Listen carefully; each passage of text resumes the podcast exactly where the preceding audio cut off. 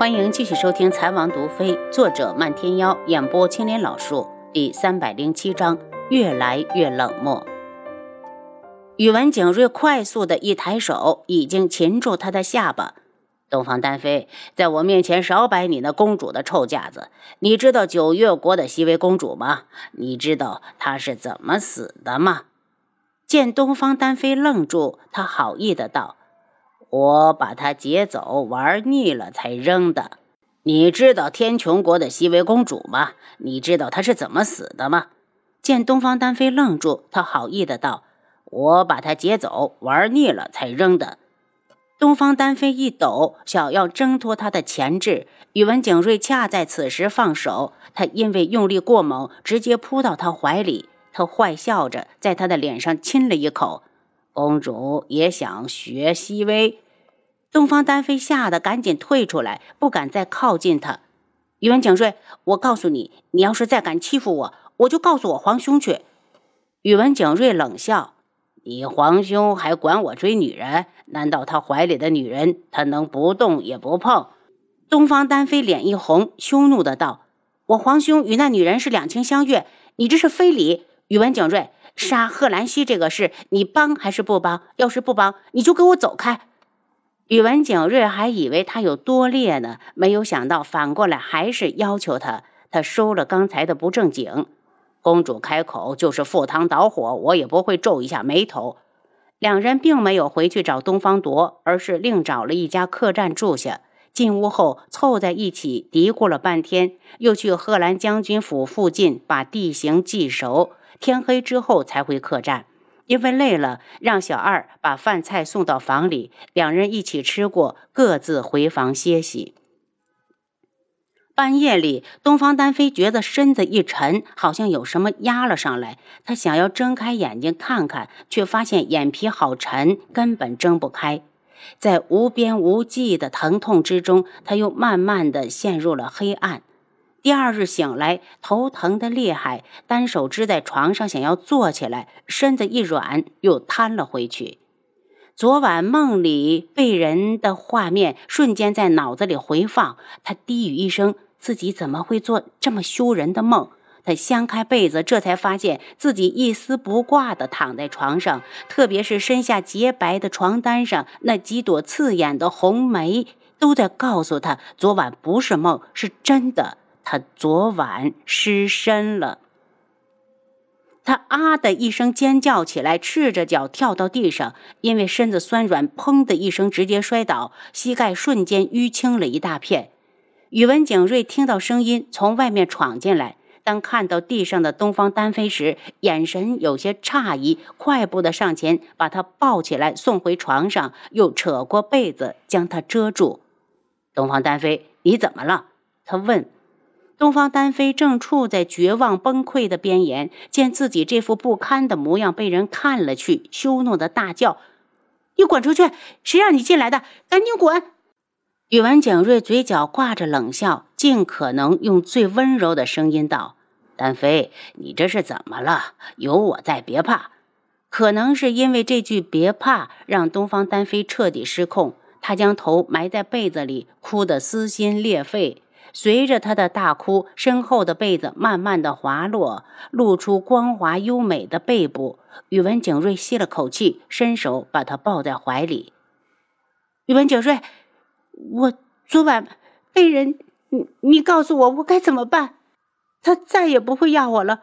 我是个不洁的女人，已经配不上他了。宇文景睿眼中涌起一丝嫉妒，想知道他口中的男人是谁。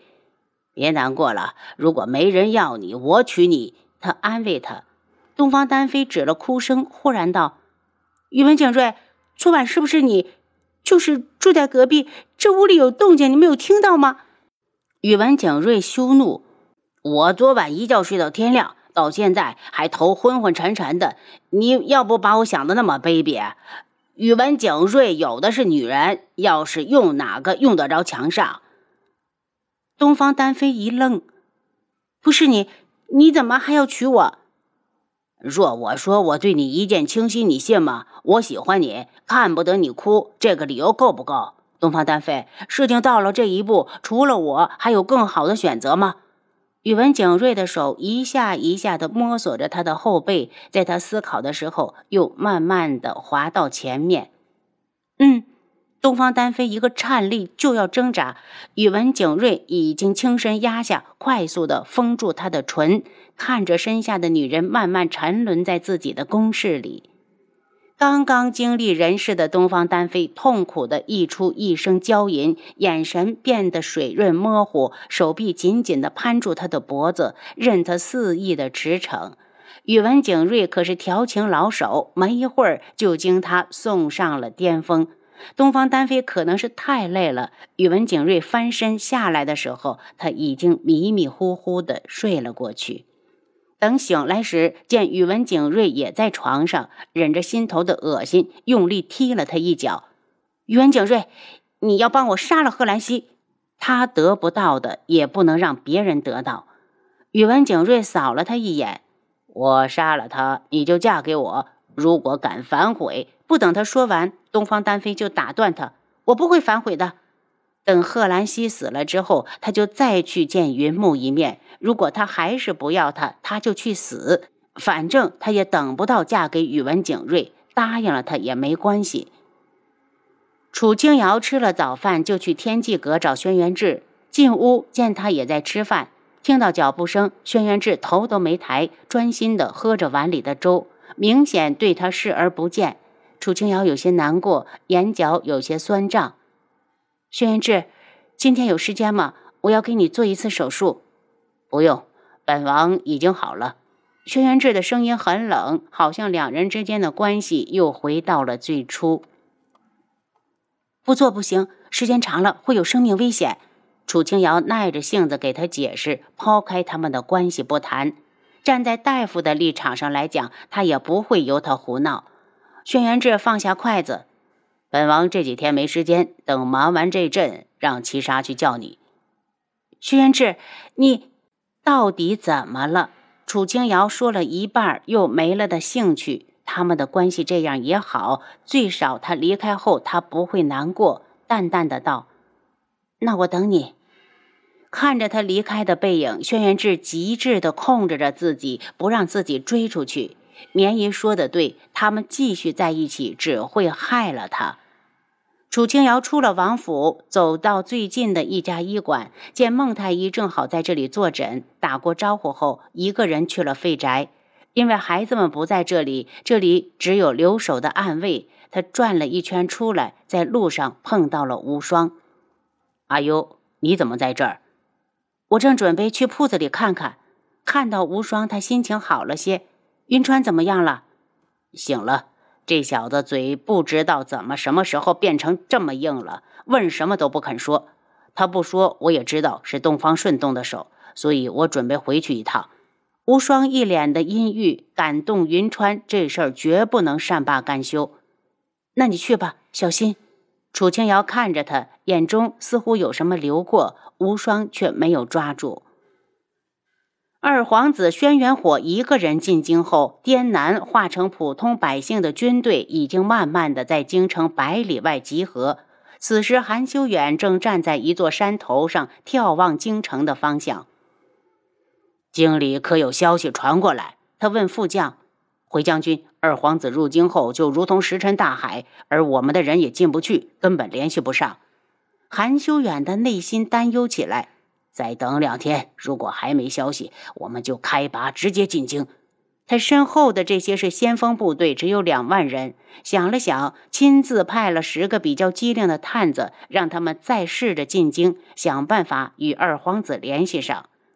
此时的二皇子轩辕火正与自己的母妃韩明嫣一同看望父皇。轩辕笑听说他们母子来了，露出不屑的冷笑。韩明烟，为了你儿子，你这是来讨好朕吗？臣妾见过皇上，皇上万岁。儿臣叩见父皇。都起来吧，朕成了这个样子，就你们母子还惦记着我。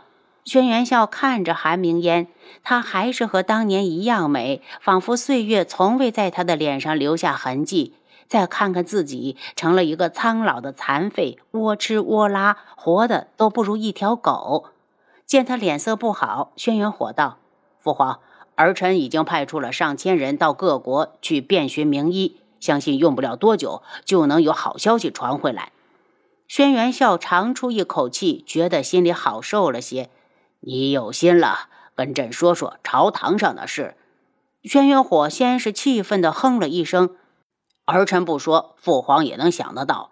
老三一手把持朝堂大权，儿臣回来后，不管说什么都能被他全盘否定。别的也就不说了，连儿臣提出要多派些人去为父皇找大夫，都被他说成是劳民伤财，根本没必要。